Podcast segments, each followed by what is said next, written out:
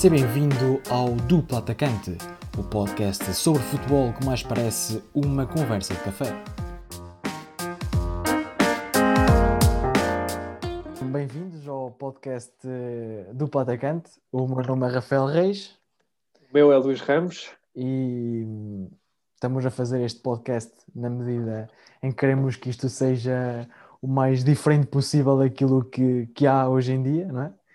Uh, tornar isto um bocado mais interativo, falar da nossa opinião, que no fundo é aquilo que faz o futebol também ele, um, um desporto interessante, cada um tem essa opinião, nem sempre a mais, a mais correta, ou é, é que toda a gente pensa que é essa, essa opinião, toda a gente pensa da mesma maneira. Um, ehm, pronto, e com isto nós queremos como se fosse no fundo uma conversa de café, como está dito aí no, no, no na abertura do podcast uh, falar com dois, dois amigos que estão juntos já, uh, que se conhecem. Há... o passo. que, já, que, já somos, que já somos muito amigos e todos os dias, todas as semanas, pelo menos, falamos sobre futebol aí no café. Pá, porque não trazer isto para um podcast e falar aqui de, de uma maneira uh, mais descontraída e interativa também com vocês que estão aqui a ouvir o nosso podcast? Sim, exatamente é... isso. Ou seja, nós pensamos já isto há algum tempo, na ideia em que se nós estamos juntos sempre que estamos juntos e falamos sempre de futebol, porque não, né? será que alguém quer ouvir isto que nós estamos a falar? Exatamente. E isso também torna, o bom do futebol é isto mesmo, é, é como eu já tinha falado, um, ehm, o futebol é um desporto interessante porque é o único desporto em que permite ter visões diferentes amando na mesmo futebol. Como é que é possível? Nós uh, termos diferentes opiniões, e nós temos diferentes opiniões, diferentes estilos que gostamos, uhum. e mesmo assim o futebol acaba por ser quase não é aquilo uma religião para nós, e isso é interessante, e por isso é que o futebol dá sempre surpresas e, e é o desporto que nós gostamos. Opa, no fundo, nós, nós, nós trouxemos isto, achamos piada ao conceito, achamos interessante trazer aqui um, um podcast para falar, para falar também com estamos a fazer no café, não é? Porque não estar a gravar isto para o pessoal ouvir. Uh, mas também para ser também uh, interativo para, para quem nos ouve. Uh, vamos fazer aqui alguns conjuntos de brincadeiras e algumas dinâmicas interessantes também, também convosco. Pá, isto, acima de tudo, isto é a opinião, é a opinião pessoal de cada um de nós e como, eu, como, como o Ramos disse, é, pá, cada um tem a sua, não é sempre, a, se calhar, a mais correta à vista do, aos olhos de cada pessoa. Portanto, é, é só a nossa, a nossa opinião. Passamos então assim ao primeiro tema? Vamos passar então. bola para Portugal, vai Éder, vai Éder, vai Éder, vai Éder, chuta, chuta, chuta! Gol! Gol!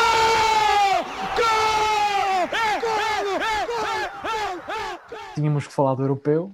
A, a, música que passou, a música, a música para nossos ouvidos, mas no fundo é um relato da Antena 1 que passou agora. Uh, uh, arrepia qualquer português, não é? É um momento do, da história do futebol português. Um, ehm, e não tinha como não falarmos do europeu, não é? Há uma semana, nós estamos a gravar isto no sábado, penso que seja dia 6, não é? Dia 5, dia 5 de, de junho. Um, ehm, o europeu está aí e lá está, temos muito futebol para ver. Hoje os campeonatos acabaram, mas estamos aqui já prontinhos para o futebol, que é o melhor futebol do, do mundo, não é? Sim, é isso. Acho que quando chegas a esta fase, não é, ao europeu, acho que tem uma dinâmica completamente diferente para quem gosta de futebol. Ou seja, podemos gostar muito de, das nossas equipas, podemos gostar muito de futebol clubes, mas a paixão, quando se chega a esta fase de competição a nível de seleções, é algo extraordinário. Nós, portugueses, sentimos isso perfeitamente no último Europeu 2016, mas não só, já antes, o Europeu 2004 e, e, os europeus temos vindo a fazer de grande qualidade, notar de grande qualidade, eh, nós que somos jovens eh, sabemos que temos tido seleções que conseguem produzir um futebol bom, um futebol positivo e que nos apaixona de facto a nós eh, e ver, ver, a seleção jogar. Antigamente, pronto, tenho, esta, tenho estas conversas também com os meus colegas de trabalho que já veem a seleção há muito tempo e eles próprios reconhecem que a seleção, ou que está hoje, é muito diferente daquilo que foi anterior, anteriormente mas é uma paixão uh, diferente quando nós vemos a seleção jogar e eu acho que este Euro 2020 uh, eh, que se realiza em 2021 tem muitas particularidades, tem bons jogadores e... Também, eu, eu, eu, pegando naquilo que tu dizes, desculpa estar a interromper, no, pegando no que tu dizes, acho que é interessante uh, saber que o ano inteiro andamos a discutir quem é que é o melhor, se é o Porto, se é o Benfica, se é o Sporting, se é o Braga, se é o Manchester United, se é o City, se é o Chelsea. E no fundo, agora é o tempo de, desses adeptos dos vários clubes estarem unidos e, e, só um é que interessa, não há cá rivalidades e isso, é, isso é bonito das seleções e há muita gente que apoia o fim e não sei o quê, mas é, é, essencial para, para toda a gente que gosta de futebol viver este, este momento. Uh, Ramos, eu trouxe aqui, trouxemos os dois, não é? Não trouxe, trouxemos. Sim, sim. Uh, algumas dinâmicas, pá, nós escolhemos para isto não ser assim chato e estar a falar, não sei o quê, de, de, nós não queremos, lá está, nós não queremos que isto seja um podcast em que falamos da semana desportiva, não. Nós queremos algumas dinâmicas e fazer aqui alguns, dar aqui algumas opiniões sobre determinados assuntos. E o primeiro subtema que temos é tentar, é tentar, para nós, dizer quem é que vai ser a maior surpresa e a maior decepção do Euro. Ou seja, qual é que é a seleção que nós achamos que vai ser aquela seleção tipo Islândia, por exemplo, de 2016, ou País de Gales, que ninguém pensava, não é? ou, ou por outro lado, aquela, aquela equipa que toda a gente pensava que ia ser, aquela seleção, que ia ser uh, a seleção sensação, mas que depois uh, não, não, não acontece. Um, e pronto, queres começar tu pela, pela maior Sim. Sim, eu posso começar então. Okay. Uh, para mim, a maior surpresa, não, não que seja uma das maiores surpresas, mas sim uma, uma seleção que ninguém está a falar muito, ou pelo menos eu não ouço falar muito, e, e que acho que tem qualidade e demonstra que tem qualidade de miúdos muito interessantes, aliados a uma experiência também já de campeões, é a seleção espanhola, uhum. que nós ouvimos e vimos jogar na última vez, uh, ontem, com a, com a seleção portuguesa, ontem, sexta-feira, e já aí nota-se que, de facto, a Espanha encostou o campeão europeu, Portugal, às sim. cordas e passamos por momentos muito complicados. Tem talvez, sim, talvez o que faltou à seleção espanhola é o poder de finalização, porque todo o resto teve, desde controlo, ou seja, não deu espaço a Portugal, eh, muito coesas, muito certo, eh, ou seja, em termos de triangulações, Sim. Eh, de desconcertar. A... que faziam, por isso sim, possibilitava sim. Portugal, sim. E o facto de, ainda melhor, o facto deles serem a jogar sem tremer. Aquele guarda-redes, o Nai Simone, surpreendeu-me bastante, até se calhar às vezes de forma excessiva, não, não obrigava, sim, sim, sim. O, o, jogo não obrigava a que ele jogasse assim, mas ele acabava por jogar e com qualidade. E quando tens essa qualidade, torna-se muito mais, mais fácil progredir com bola, coisa uhum. que esta seleção espanhola tem, e aliado a um selecionador, não é? O Luís Henrique, que já foi campeão da Liga dos Campeões, ou seja, tem muita experiência de futebol, conhece Exato. bem os jogadores, tem uma boa relação. E, por exemplo, eu estou agora a guiar aqui as minhas cábulas à seleção espanhola e vemos aqui Asplicueta, campeão uhum. europeu experiente. Aliado a essa experiência, temos Eric Garcia, temos Diego Llorente, Paulo Torres, é? e depois também no meio campo temos campeões europeus e campeões do mundo, como o Busquets, e depois temos jogadores que estão a revelar-se, como é o Rodri no Manchester o City, Pedri, o Pedri, exato, com 18 exatamente. anos, um miúdo muito bom. E assim, claro, ninguém está a falar da Espanha, uhum. pronto, a Espanha não está naquele momento no fundo, como é esteve é, anteriormente. É, é, é, uma, é uma seleção que está, é, um processo de reformulação, não é? Exatamente, de é construção, no fundo. É isso, já, já não é aquela geração de ouro. Os campeões do mundo e os campeões da Europa e depois estão, estão agora a passar por uma, uma fase de reestruturação, como passou Portugal, não é? É, isso é a geração, a geração de ouro uh, da Espanha já passou, mas aqui demonstram que tem potencial uhum. para trabalhar as coisas. Isto porquê? Porque temos um grupo ao lado que é um grupo fortíssimo, que toda a gente está a falar, o grupo da morte. Não tens Portugal, França e Alemanha, claramente, Exato. candidatas a ganhar este europeu. Mas do outro lado tens a Espanha, que uma tem um grupo vai, até. Não? Uma dessas três vai ter que. Vai ter que... Não, não pode, não, pode, não, pode não ir, não é? Se pode não ir, porque se a Espanha ficar em primeiro lugar, pode apanhar outro terceiro. E isto é que é Exato. bom porque porque pronto, podemos falar também mais à frente, mas tendo os três, os três passando quatro melhores terceiros, há muita uhum. potência, ou seja, vamos, vai haver muitos jogos uh, ainda, ainda no futuro. Uh, é depois. A maior decepção. Para mim, a maior decepção não é maior decepção porque nós já estamos um bocado habituados, mas é aquela seleção que toda a gente olha com olhos, uhum. olha para a equipa e pensa: meu Deus, que seleção! Sim, sim. Mas depois uh, chega aos momentos decisivos e acaba por falhar. E estou a falar da seleção belga, porque a Bélgica, que a Bélgica tem aqui uh, jogadores interessantíssimos, isso ninguém pode duvidar. Mas é o Bruno, por exemplo, né? é o mais destaque. O De Bruyne, tens o Courtois, Lukaku, Mertens, tens o Lukaku, o jogadores, Hazard, campeões, eh, não é? Uhum. Mas que depois chegam à seleção e acabam por ali por fazer bons jogos um e de depois nos é? momentos decisais, nos momentos finais de decisão, acabam por falhar. E isso, a meu ver, falta-lhe ali alguma experiência, não sei.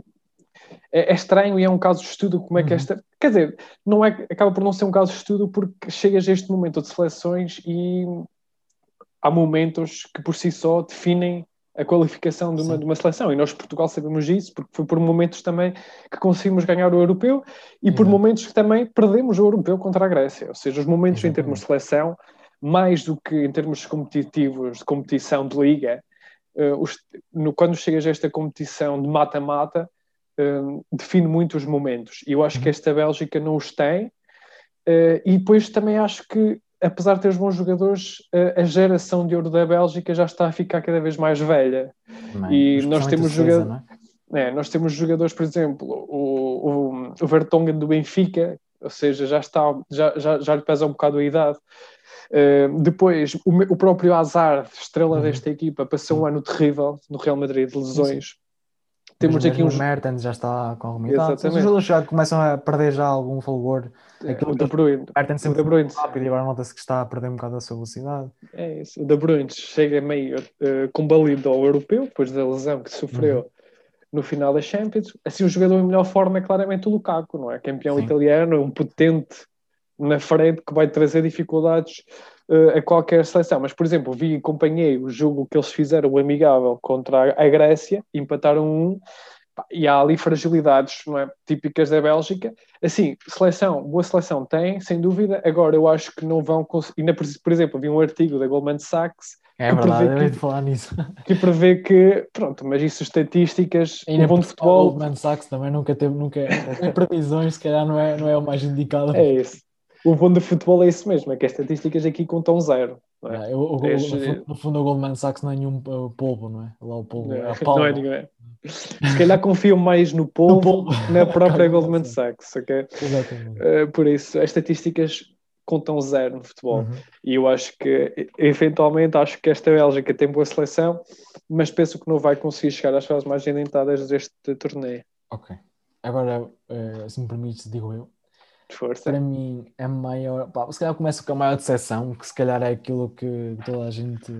É aquele mais impacto, não é? Porque eu, porque no fundo eu peguei no, no, na equipa que supostamente é mais favorita, como tu pegaste na Bélgica, e, ehm, e, e por sua vez, ao contrário, na maior surpresa, peguei no outsider e fiz, pensei como se fosse, por exemplo, o próximo Islândia ou o próximo país de Gales de, de 2016, neste caso em 2020.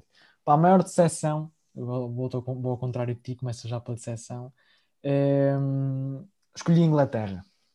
Escolhi a Inglaterra ehm, e eu, eu digo isto porque parece que existe pouca experiência no, dos ingleses a, a jogar na Europa. Não sei, eh, penso que como, como a maior parte dos jogadores ingleses estão no- no- na, na Liga Inglesa, eles habituam-se muito àquele futebol, àquele futebol mais direto, ao futebol mais. Uhum. Eh, E depois parece que quando chegam às fases, especialmente as, nas fases eliminadas, a Inglaterra já não chega a uma fase, uma fase muito adiantada no Euro, porque joga contra, contra seleções minimamente bem estruturadas e acabam sempre por não conseguir fazer nada. E dou o exemplo, por exemplo, da Islândia, que eliminou mesmo a Inglaterra no- em 2016. E, e nota-se a falta, e depois também é uma, uma seleção muito jovem, que tem muita qualidade, sem dúvida, mas é uma seleção muito jovem. Tem jogadores com muita qualidade, Rashford, então na frente aquilo é, um- é uma panóplia, eh, o Mason Mount, o Grealish, eh, jogadores fantásticos. Eu surgiu uma notícia qualquer que naqueles, naqueles pré-convocados eles tinham, não tinham um jogador acima de 30 e acho que tinham três com 30 e o resto era tudo mais novo. E, é, é, É, é louvar, lá está, é louvar. Eu concordo, concordo plenamente. Provavelmente Acho nunca que, costuma chegar muito longe e pode, pode falhar aqui na- nas, nas zonas, nas decisões. sim, acaba por ser polémico porque nós olhamos para a Inglaterra e qualidade não lhes falta. Tens Sim, o Phil. Foden, o maior talento, se calhar, da sua idade, É, exatamente, também concordo. a, a jogar, a jogar no, futebol, no futebol mundial e depois tens jogadores, tens uma defesa coesa, tens um meio campo Uhum. coeso, uma frente de ataque, seja uma equipa completa a todos os níveis, mas Uhum. também sinto que é um bocado como tu disseste, por aí que eles estão a falhar. É porque têm muita experiência e apenas experiência no futebol inglês. Exatamente. E quando chegam contra, E- contra seleções que já praticam um outro futebol, é? nós vemos, por exemplo, É mesmo na Premier League, vemos que são treinadores de fora que levam as equipas. Temos um Guardiola e um. Olha, o Tuchel, por exemplo, claro, foram as duas equipas que no fundo foram à, à final dos campeões, mas Uhum. não vamos pegar por, pelas- por serem as equipas. não é? A maior parte das equipas não tem jogadores ingleses. Não é? Sim, o sim. Chelsea fez contratações milionárias neste, neste defesa, o City nem, nem, nem se vai falar, nem se vai falar em termos de contratações mas, mas pe- peca por aí, são, são treinadores que têm aquela. O Southgate, é Southgate ainda, certo? Que, que, que é o Sim, ainda, é, ainda é um treinador que, sendo inglês, tem aquela mentalidade de futebol muito direto, futebol não tão, não tão bonito de se ver, e depois quando, quando vem uma equipa que consiga defender bem, uma equipa coesa, eh, em que não conseguem explorar os passos, aí não É tem- mais complicado. E isso também traduz. não estou a dizer que no Sim. futuro tem um futuro incrível, é, é- é indiscutível, mesmo nas camadas jovens tem, tem um, uma, este, este ano nos sub-21 acabaram por perder até no grupo de Portugal, acabaram por não passar, mas nota-se a qualidade que eles têm na, na- nas seleções mais jovens, com jogadores que estão aí a subir. É, E é isso que. E é isso também um pouco, um pouco dos jogadores ingleses. Por acaso, eu há uns anos, quando na altura do Bale ter ido para o Real Madrid, eu falei com o meu tio, o meu tio é, é espanhol e é de Barcelona, e falei: olha, cuidado que agora o Real Madrid vai ter aí o Bale, o, o Barcelona vai ter mais dificuldades. E ele desde cedo me disse: a mim não me mete medo, os jogadores britânicos, diz-me assim, ele disse-me assim: diz-me um jogador britânico que tenha vindo para a Espanha Uhum. e tenha, e tenha feito a diferença. E depois tu depois a pensar, de O facto, Beckham, mas mesmo, é- mesmo assim, lá está, de o Beckham facto, mesmo de assim, facto, de resto, é, Os, gran- facto, os jogadores grandes jogadores, aqueles, os, grandes, os grandes nomes de, de Inglaterra, o Owen não jogou, creio que não jogou no Real Madrid, mas mesmo assim não, não foi, foi o- carreira. aquilo, lá está, não foi ali que ele fez a carreira no fundo, e o, o, o Beckham se calhar foi o único inglês que se calhar conseguiu eh, transpor o seu jogo para fora Além fronteiras, sim, além Exato. fronteiras, é isso. Acho que é um pouco. A Inglaterra, os jogadores estão muito confinados àquilo que, é, Uhum, é o seu campeonato, e exatamente. bem, porque é um campeonato que lhe oferece todas as condições Claro. para fazerem. É o maior, Carreira. é o campeonato da, Europa, portanto, não, do mundo. Mas é? depois perdem, mas depois perdem essa experiência que depois Uhum. acaba por ser útil nestas competições. Exato. Em termos de maior surpresa, é, tinha, muito, tinha muita, muitas equipas para falar, mas escolhi aquela que nos, no- nos últimos dois anos, mais ou menos, me tem, me tem surpreendido pela positiva, que é a Ucrânia. A Ucrânia é uma seleção com grande qualidade, ahm, treinada por um, por, um, por um, um jovem que andou aí a espalhar magia por, por, por Itália e por Inglaterra não sei o quê. Ahm, mas no fundo, mas no fundo tem uma seleção que- em que lá está, é um, pegar um bocado a ser um bocado o contrário daquilo que eu disse em relação à, à Inglaterra. Ou seja, aqui os ucranianos jogam todos juntos. Jogam todos juntos, os- a seleção jogam todos, ou no Dinamo de Kiev ou no Shakhtar, há aqui é um, um ou dois, três jogadores que não. eh, isto há, há mais, mas dos, dos 20 e não sei quantos convocados, eh, são, são o quê? Não chega a ser 10 jogadores que jogam fora de- de- da- da, da Ucrânia. Jogam todos muito juntos, há, eh, jogam todos juntos há muito tempo e têm muita qualidade. Eh, eu vou destacar, por exemplo, o Malinovski, que da, da, da Atalanta, o médio centro, com uma qualidade incrível. Uh, viu-se contra Portugal, por exemplo, quando a Ucrânia veio ganhar, veio ganhar a Portugal. São uma seleção que, desde, desde, que, a, desde que a Espanha, desde que. Ontem estava a ver o jogo, por acaso, no relato, e estavam a falar que a Espanha tinha. Os últimos, últimos 6, 10 7 jogos. jogos, os últimos 10 tinha perdido um, e a foi contra a Ucrânia.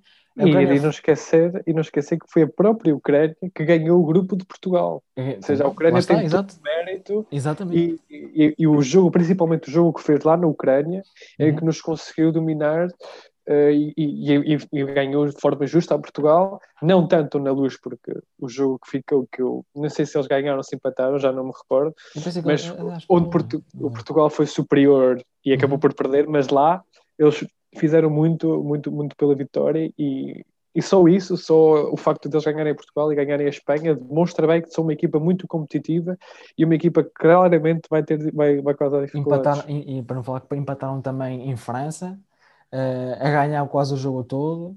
Ehm, por, pá, por acaso, e depois para não falar de. Para mim, este, para mim um dos, dos nomes a reter neste europeu vai ser o Tsigankov, o extremo-direito do, do, do extremo-direito, ponta-lança, avançado no fundo, do, do Dinamo de Kiev, a estrela do campeonato da Ucrânia este ano e que é um jogador fenomenal.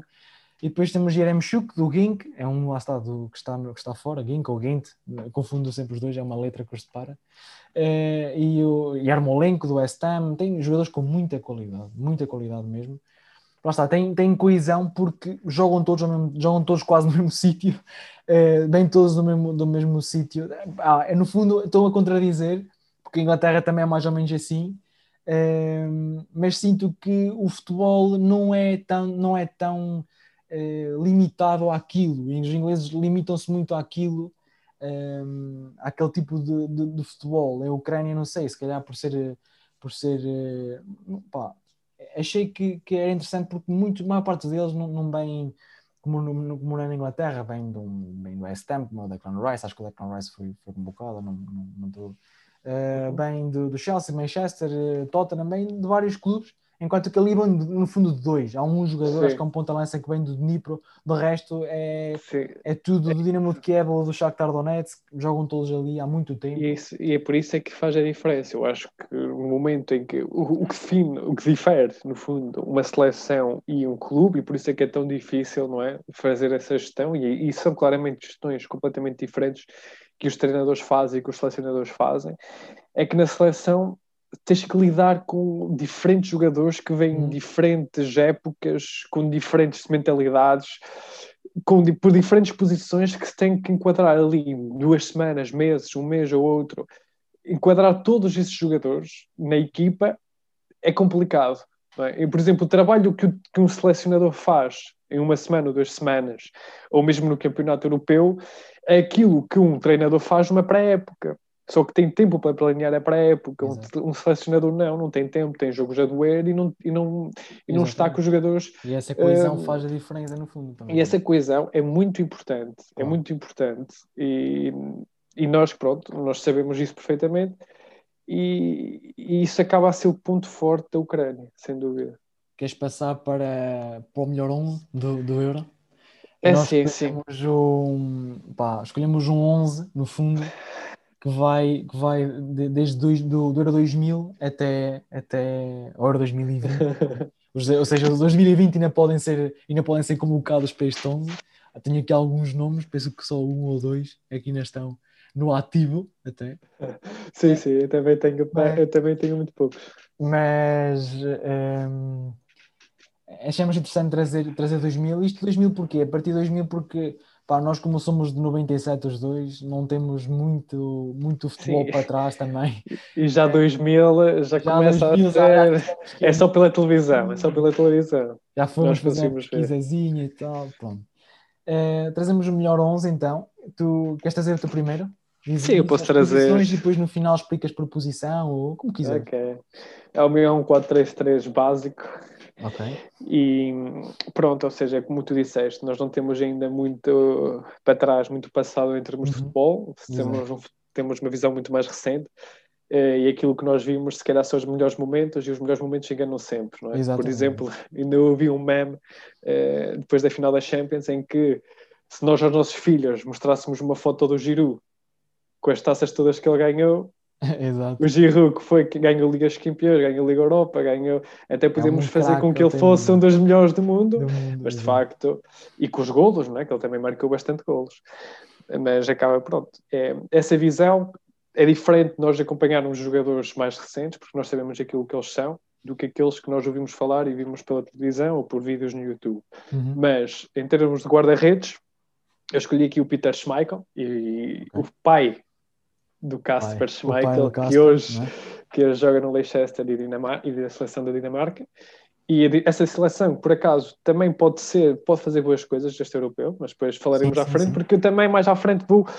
Um, quando, quando, até posso falar já uh, o porquê de eu escolher este Peter Schmeichel, porque eu acho que tinha que se fazer referência, ou seja, eu, eu, eu escolhi-o porque também jogou no Euro 2000, e por isso é que eu nem, eu nem fazia ideia, mas Uh, no fundo, eu fui buscá-lo por, uh, porque senti que a Dinamarca também merecia aqui uma ressalva e que nós falássemos dela, supostamente aqui, fazendo referência àquilo que foi o Campeonato da Europa de 1992, que eu, esta história foi-me contada pelo meu pai e que eu achei muita piada na altura. E, de facto, é, é muito invulgar. Isto porque a Dinamarca tem é, um europeu na sua história, tal como Portugal, e esse europeu foi ganho em 1992, numa competição onde eles nem sequer foram uh, de facto apurados. Eles perderam, eles perderam de facto a vaga para a Lugoslávia na altura, só que por uh, conflitos um, eh, acabou a Lugoslávia acabou por uh, sair do europeu e entrou então aquela Dinamarca. Foi campeã orient... com, com o Laudrup, não foi? Com o Peter Schmeichel, que por acaso também tive a ver e, tem um gol no europeu. Por acaso eu gostava de rever esse gol, mas ele tem um gol no europeu. É e possível dúvida... fazermos isso mais tarde, algum. Se calhar para a é. semana, ou assim fazemos, fazemos uma. Sendo que nós não temos tanto, sabemos tanto de história dos europeus, se calhar propusemos já aqui falar de, de fazer uma pequena retrospectiva dos Euros antes de 2000, que era, era interessante trazer. Sim, é isso, eu acho que é, quem é, é interessante. Quem é, que é os, quem é que são os teus defesas? Os meus defesas, olha, na direita acho que é incontornável falar no Lem, e isso nós já vimos jogar, ou seja, já levantou inúmeras taças pela Alemanha exatamente. e é claramente aquele o jogador, exatamente. aquele jogador fiável, fidedigno, lateral frio, típico alemão, e é, é uma referência para nós também, que nós crescemos muito, muito a vê-lo jogar, assim como o outro central que para mim é, arrisco-me a dizer que foi o melhor central que eu vi jogar na minha vida até agora. Pelo exemplo, liderança uhum. e pelo caráter, foi o Puyol, okay. espanhol do Barcelona. É, sem dúvida que, que, foi um é um central que ainda hoje me admira Sim. e que eu lembro-me de ver jogar que pá, para mim sempre foi uma referência. Uh, a liderança que ele impunha naquele Barcelona e, e a garra que ele tinha, sem dúvida, imperial. E depois para fazer companhia, o Pep, eu acho que nós, estamos, nós não podemos banalizar muito o PEP, eh, que é, tive a ver um dos centrais que tem mais edições de europeus uh, na história. É um que, que foi naturalizado português, com 38 anos, ainda vai para o Europeu 2020 e merece que uhum. hoje, e hoje, ainda hoje, aos 38, está no auge dos, dos melhores centrais de nível europeu. E, e, é bom que nós também lhe demos mérito, que ele também foi considerado o melhor central do último europeu ganho por Portugal. A defesa esquerda, pronto, não podia ser outra no seu Maldini, o, o defesa, o único defesa da história com bola de ouro, italiano, que também merece que seja, que seja ressalvado pelas competi pela competição que fez. Depois, no meio campo, trouxe o Katsurenis. Isto porquê? Porque tinha de ter algum grego. Tinha de ter algum grego. Eu também pus um grego por causa, tinha que ter. Do, por causa do, infelizmente, do Europa 2004. É, tinha que ter algum euro, o grego por causa desse europeu, de mais memórias para nós, mas também reforça aquilo que nós fomos no Europeu 2016, que é uma equipa coesa, com garra uhum. e que, que, na altura causou muitas dificuldades a Portugal, tal como Portugal, uma equipa com garra e unida naquele Euro 2016 conseguiu fazer a moça à toda a poderosa França. E esse Katsuranis também tivemos o privilégio de ver jogar nos nossos relevados, acaba por ser um jogador agressivo, Uh, mas um jogador que faz falta hoje em dia ao futebol, porque eu acho que muito, todas as equipas precisam de um jogador eh, deste género no, pronto, a jogar na sua equipa. Depois, uh, como médios, o Xavi, pronto. quando se fala da Espanha geração de ouro, com dois europeus e um mundial, tem que se falar do mestre dessa, dessa seleção e dessa da geração que é, sem dúvida, o Xavi Hernandes, pela visão de jogo, uh, pelo passe, e eu acho que ainda vai dar grande treinador, e espero que dê, porque eu acho que é, é por estes jogadores que nós nos habituamos a, jogar, a, a ver futebol e que nós gostamos de ver futebol. Uh, e, e, de facto são referências, e quando falo para nós, e tu, eu penso para ti também, são referências eh, no, no, nosso futebol. Pois Zidane, não é? Eh, sem dúvida alguma, dos melhores jogadores que passaram na história do futebol nós, pronto, uh, vimos pouco, infelizmente vimos pouco de Zidane. Depois nas alas, mais para os avançados, tem o Iniesta, uh, acho que também fala um bocado na onda do Xavi, aquilo que o Iniesta representa para o futebol mundial e o seu legado que deixa são dois europeus e um mundial, na, ou seja, a única seleção, a única geração do, do mundo até hoje conseguiu fazer uh, europeu, mundial, europeu, diz muito sobre aquilo que era essa Espanha e quando falo de Espanha, pronto, a nível de clubes, o Barcelona, tudo ganhou foi graças a, estes, a muito estes dois elementos que traduziram aquilo que é o novo estilo de futebol que até hoje ainda, é, facto, ainda tem seguidores. Depois, na aula, o Henri, Thierry Henry, quem poderia ser, a, a, servir o melhor marcador da história do europeu, juntamente com Michel Platini, Cristiano Ronaldo.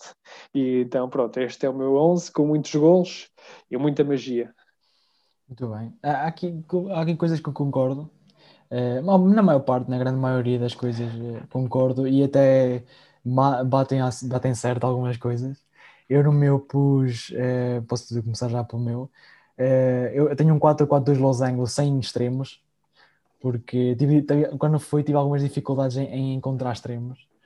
Uh, principalmente para a direita era para pôr uh, Robin, ia pensar no Robin, mas uh, limitei-me a pôr porque a qualidade do meu, meu, campo é tanta e depois também tinha que lá pôr o, o rei do grego e optei por um, por um, do, por um do meio campo. Eu pus na baliza o Patrício, pus o Patrício porque eu nunca vi um guarda-redes tão Aliás, estamos a falar de euros, não é? Não estamos a falar, se fosse para falar de qualidade, eu falava aqui, metia o Buffon, metia o Neuer, metia, não é?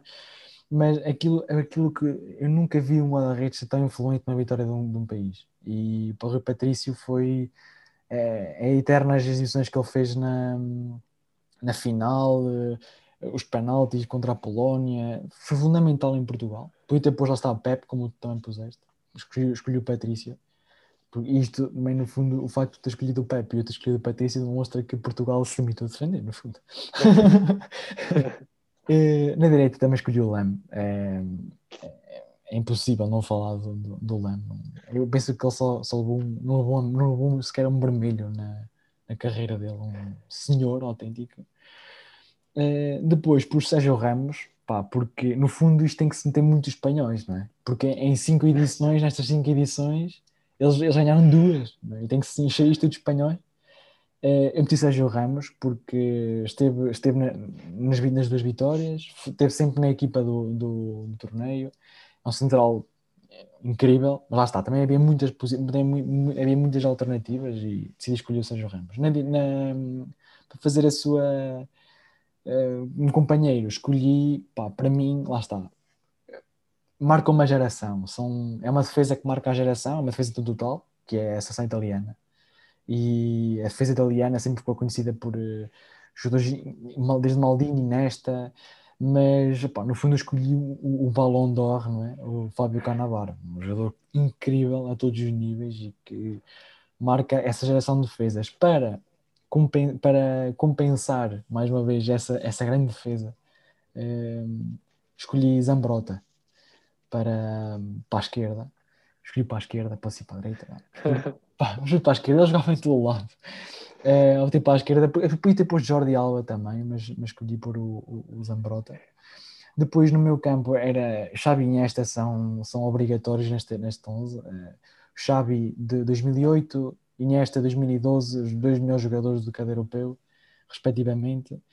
Depois pus Zidane, melhor jogador europeu 2000, fundamental na vitória da França, final, do europeu, incrível. E depois, pois lá está o grego, não é? Tipo, escolher o grego, tinha o Katsouranis, uh, depois de ter posto, sei lá, o Karagunis, eu não sei. Tudo que jogou lá em Portugal, eu escolhi o capitão. Ah, tinha que escolher o capitão, também foi, foi o melhor eh, jogador do torneio, o Zagorakis. uh, isto dos gregos, neste episódio é só gregos. Uh, e depois. Grega que se deu depois, Na frente, depois dois pontas de lança, meti o Ronaldo como ponta de lança, é como tu falaste, o marcador do europeu, eh, dos todos os europeus. E depois escolhi, eh, podia ter posto, tipo, para meter o Fernando Torres, importante na final em 2008 contra a Alemanha. Ganhou também uh, uh, os dois euros, jogou muito bom naquela altura, depois perdeu-se um bocado mas escolhi David Trezeguet. Trezeguet nem sempre foi eh, titular na França, um jogador também com alguns problemas e não sei o quê, mas escolhi o Trezeguet pelo golo que ele faz, um, ehm, que dá a vitória à França no Europeu, e ainda, ainda havia o golo de ouro. É, como, é, como é que nós nos devemos lembrar uma coisa que não foi o golo de ouro aos 103 minutos? David Trezeguet fez o, fez o golo ah, que ganhou a Itália contra, contra a Itália fortíssima. O golo de ouro, a única coisa que me lembro é a opção do FIFA. do altura. exato, exato, exato. exato. Porque ver jogar através do Euro. Não me lembro. Não e, me tive- e tive- que ir pesquisar, fui- fui meio, que uma retrospectiva, ler também do Euro 2000, porque era o do Euro que não me lembrava, de todo. O de 2004 ainda me lembro vagamente, mas bem. Eh, agora, o, o 2000 eh, completamente apagado. Tinha 3 anos de idade, nem sabia o que era uma bola na altura. Em, depois, nós para terminar este assunto do Euro, trazemos aqui algumas perguntas, é? Ou seja, nós fazemos uma pergunta, fazemos uma pergunta, nesse caso são três, eu escolhi três perguntas, não sei quantas é que tu trouxeste. Tenho- Posso arranjar também três ou quatro. Tenho, três- tenho aqui. aqui três perguntas, em, depois de três hipóteses, pá, tu diz-me qual é que achas que é eh, a resposta, mas isto eh, é para tornar isto também dinâmico para vocês que estão a, estão a ouvir. No fundo, eu posso começar, posso começar. eu, Começa. é, isto é, pa- é ver se ouves bem. É, no fundo é, a primeira pergunta é qual é que foi o jogador que Sim. marcou o golo do empate da França na final do Euro 2000? Isto foi um golo em que a Itália estava a perder, a Itália estava a ganhar, final França-Itália, a Itália estava a ganhar, eh, aos 90 minutos, acho que foi mais coisa menos coisa, há um jogador que entra do banco e faz o golo, um jogador que jogou no Arsenal, eh, Ok. é, jogou, jogou, jogou em bons clubes também, que também tinha jogado no Juventus. Ehm, opção A, as opções. Ok. Zidane, Ok. ehm, Trezeguet, Ok. ok, já disse antes que era um- jogador fundamental ne- nesse Euro, e Will Tord. Eh, Qual? Desculpa. Will Tord. Will Tord ou Will Tord, como queiras chamar, com pronúncia ou não. Ou seja, Três jogadores já- franceses incríveis. eu já excluí a primeira hipótese porque tu disseste que jogou no Arsenal. E no Arsenal, não devia ter dado essa pista. Não dar- O Zidane, de facto, jogou na Juve, não jogou no Uhum. Arsenal, por isso eu excluí o Zidane. Exato. Agora, o Trezeguet jogou na Juve. Sim. Agora, jogou, se jogou no Arsenal, eu Lá penso está. que não. Eu penso que eu não me lembro de ver. Não me lembro, quer dizer, de ver é um bocado Sim. subjetivo, porque em 2000 eu Sim, não sim, via. pés no... Sim. Agora, eu não, não arrisco, sei que jogou na Juve, não, não me lembro dele no Arsenal, não me lembro de, de associar, não consigo associar. A minha resposta A sim seria a última. Que eu não conheço o então. jogador, pronto, está, está, e jogador. é, é o Will Tord mesmo. É, Ele, tanto Trezeguet, tanto Trezeguet como o Will Tord entraram, os dois. Sylvain e Will Tord. Entraram os dois para a frente do ataque da, da França e marcaram os dois. O Will Tord marcou aos 90 e depois o, o Trezeguet faz um gol belíssimo nos 103 minutos de primeira. Mais ou menos o mais ou menos igual o gol, mas é incrível o gol. Eh, a segunda pergunta é, é triste, mais uma vez a Grécia a meter-se no caminho aqui deste, deste programa. A segunda pergunta é quem, quem que raio de jogador marcou o golo da vitória da Grécia sobre Portugal? Hipótese A, Caristeias. Hipótese B, Katsuranis. E hipótese C, Seitaridis. Pá, por acaso, eu, eh, eu sou sincero, esse europeu eh, significou muito para mim, porque, pronto, tu sabes, eu tinha o café, os meus pais Uhum. tinham o café, e, e começou uma, uma, ferve- uma, uma paixão Exato. que eu sendo miúdo, eu sendo miúdo, não me lembro da seleção antes, lembro-me do Euro 2004, antes e depois não me lembro, não me lembro tanto, claro que depois me lembro, Pois. mas aquilo, aquilo foi um marco para mim, foi um Sim, marco sim. muito importante, porque me lembro do, do café, lembro-me toda envolvente, lembro das pessoas irem lá ver a bola, e lembro-me até que a Coca-Cola estava a distribuir as camisolas de laranja com o logotipo da Nesse ano, nesse ano até 2004. foi aquela, aquela, aquela da- da- das bandeiras e tudo. Exato. E para mim tem muita, Esse euro foi incrível. desculpa, tem muita, eh, muita envolvência para mim. E eu lembro-me que tenho, eh, tinha lá na altura, eh, os CDs todos dos jogos todos. E eu punha-me a ver. lembro-me. Eu lembro-me de vermos contra a Holanda, do Maniche, o golo do Maniche. eu Eu lembro. punha-me a ver e, e- e há momentos que não me saem da cabeça. Mas, por acaso, eu, eu nunca vi, fiz questão de nunca ver nenhum jogo com a Grécia, porque jogámos duas vezes Contra nesse europeu Uh, e, e eu tinha lá os CDs e fiz questão de ver todos, menos esses dois. Por isso é difícil para mim saber qual é. Agora, eu sei que foi de cabeça num canto. Exato, exato. Isso é a memória há sempre, não é? Agora, A memória, ou seja, esse, agora quem foi esse pronto, jogador Pá, que três. foi Caras pena três, ter nascido, foi pena, foi pena ter nascido, foi pena ter é, nascido, Já, não é? mas pronto. É assim, o Katsurani eu acho que excluo, porque acho que não foi. Lembro-me de Ok. ser um central, acho que foi um central. Agora, o Seitaridis e quem é o outro, desculpa. E o Caristeias? Eu acho que foi o, o Caristés. É a Pá, tua, acho é, que- é é. É, acho, que esse nome, acho que esse nome não é estranho e tá eu sabia que, que não era, que não era nome de boa gente, Eu não, eu, não, eu não me vou alongar muito, vou já passar para a terceira eh, pergunta. Porque pronto, é de má memória.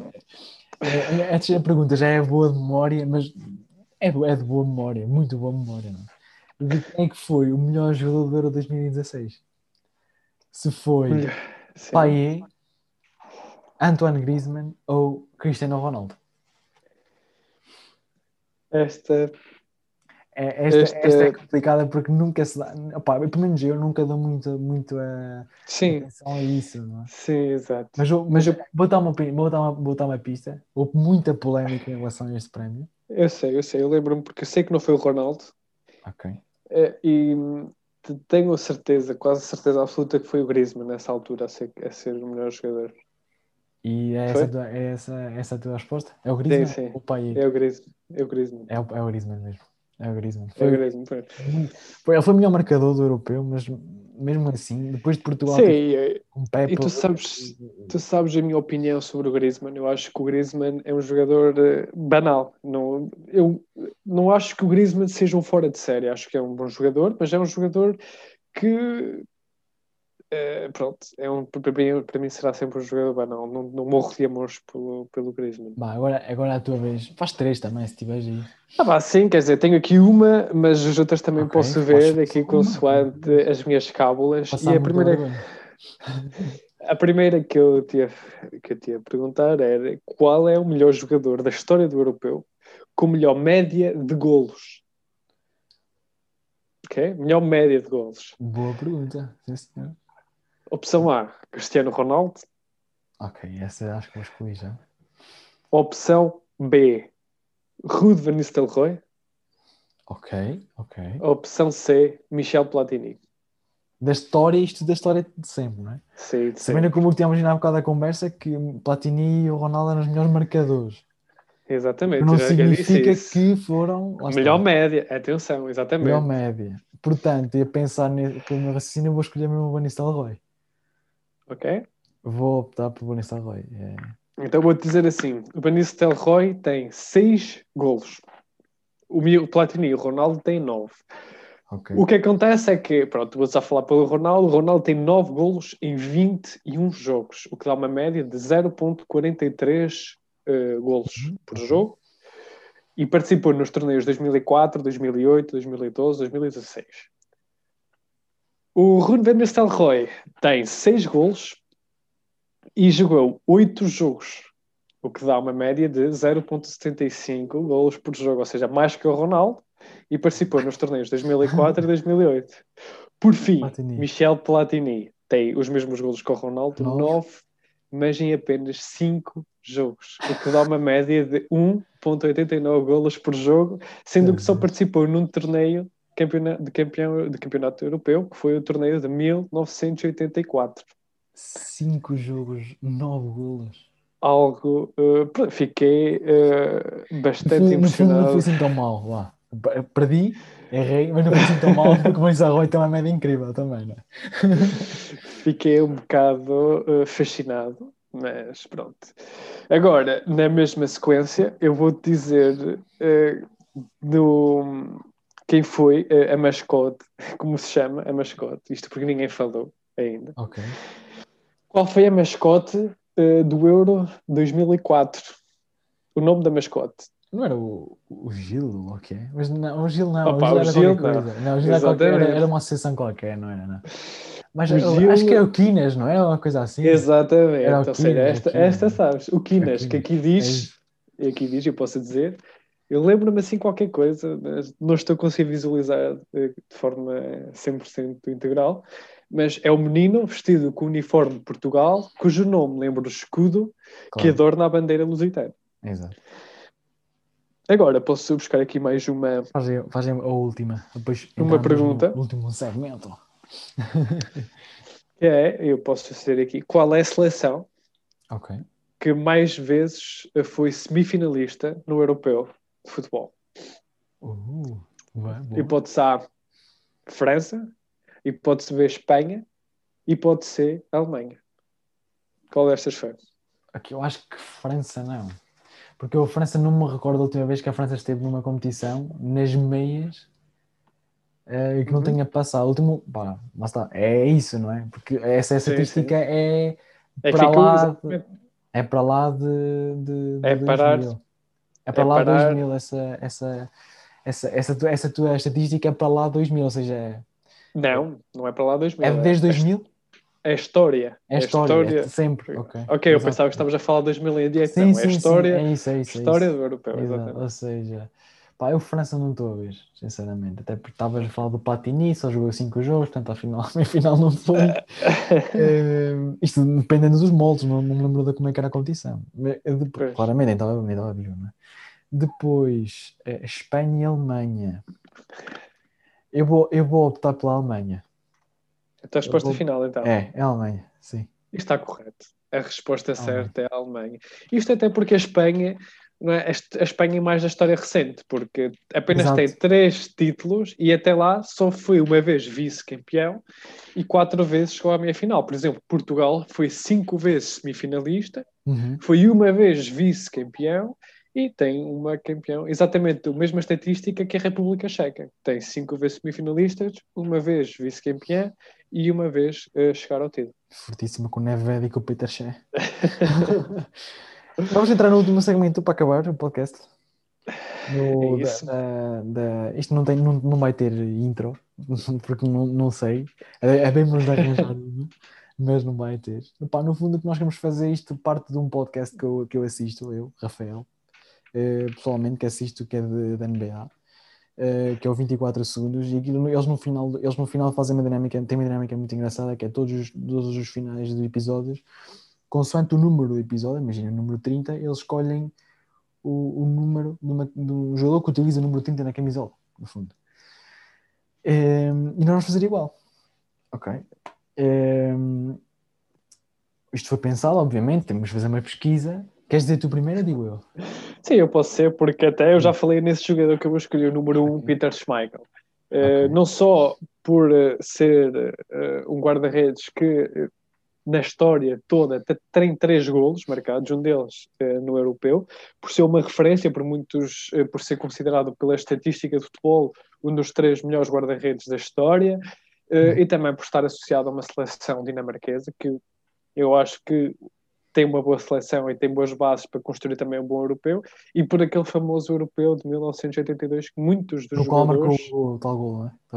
Muitos dos jogadores até estavam de férias quando foram chamados a, a- a disputar aquele europeu. E isso eh, demonstra o quão bom e o quão apaixonante consegue ser estes torneios. Uhum. Para não falar que o é. Schmeichel, para não, para não falar que o Schmeichel jogou em Portugal pelo Sporting. E, e com que nós, eh, não é? E ele tem, acaba por ter uma boa ligação eh, àquilo que é, que é o futebol português Uhum. e, e quem tiver a Uhum. oportunidade também de, de ouvir falar que ele também é comentador eh, em estações de televisão britânicas, consegue perceber que, que é alguém que, que percebe futebol e que, que, Uhum. e que valoriza aquilo que é o desporto rei e, e jogadores desses é que valem a pena, não é? jogadores desses é que vale a pena valorizar e aqui fica o meu respeito à história daquilo que foi o Schmeichel e ao título ganho pela essa seleção da Dinamarca. Eh, eu, eu trouxe difer- alguma coisa diferente, não. Obviamente o número 1 está sempre associado ao guarda-redes, está sempre associado, podíamos falar aqui de jogadores e jogadores, não é? Temos guarda-redes aqui a dar com pau, como se diz aqui no Norte. Eh, mas eu escolhi, fui diferente. Quis ser diferente, procurei. eh, encontrei o senhor, um senhor chamado Pantelis Cafes. Um jogador no Olympiacos, jogou no Olympiacos, jogou no AEK, jogou no PAOK e, inclusive, mais uma vez a história do campeão grego. Em 2004 foi campeão grego também, o campeão europeu com a Grécia, aliás. é mais um, mais um daqueles É que nós não um, gostamos. é mais um daqueles que, que, que podia custar a respirar. E pronto. É, mas no fundo é, a particularidade é que lá está. Era, é, é, o rapaz, o homem, era médio centro e usava o número 1, um, não sei se era por uh, egocentrismo, se, se, se, era apaixonado, a verdade é que ele sempre utilizou o número 1, um. foi campeão na Grécia, também não passou dali, foi campeão na, no Olympiacos, no, tem várias ligas, taças, supertaças da Grécia, mas também nunca jogou no estrangeiro. João Banal, que tem curiosidade de, de, de, ter ganho o europeu, foi convocado, também não, não, não me lembro, lá está, não me lembro se ele jogou ou não, mas, mas que usava o número 1, que, era, que é sempre interessante trazer. Sim, o médio nunca tinha visto. O médio, o médio e, e, depois fui pesquisar imagens dele e, e, estava lá ele no AEK com o número 1, que é, que é engraçado que é, redes coitadas, não é? Tinham que escolher outro número para poder ser um. Foge aquilo que é, que é a norma de futebol. Que é o norma, exatamente. Muitas das vezes imposto, ainda bem que assim acontece. Porque claro, o Patrício, números... por exemplo, que é o 11. Sim, e, tem, é... e por acaso até tem uma história engraçada. Pois porque tem, ele... foi ele escolheu o Wolves porque naquela altura é o guarda-redes que eu agora não me recordo, mas que estava na história do Wolves e foi que retirado. foi retirado esse número. E acabou por falecer o, o, acho e acabou por ser não, não lembro da história, mas uma coisa, acho uma, que foi uma, acho que uma, assim, atitude nobre. Uhum. De, do é como acontece muitas vezes, por exemplo, no NBA, eu estava a falar agora no caso do, do podcast do 24 segundos e, e tem, tem o, o, exemplo da NBA que eles retiram as camisolas, retiram os números quando as, as equipas vão retirando os números e de, de, de, de, as usar. E pronto, ficamos por aqui para o primeiro episódio. Obrigado por assistirem, eh, ou por é assistirem, não por ouvirem, neste caso. Uh, isto para já ainda não é um, uma coisa audiovisual, é só áudio. uh, portanto, pronto, cabo espera. Isto depois irá ser uh, lançado para, para as várias plataformas. é isso. Obrigado mais uma vez. Obrigado a todos e Rafa, até à próxima. Até à próxima. Thank you.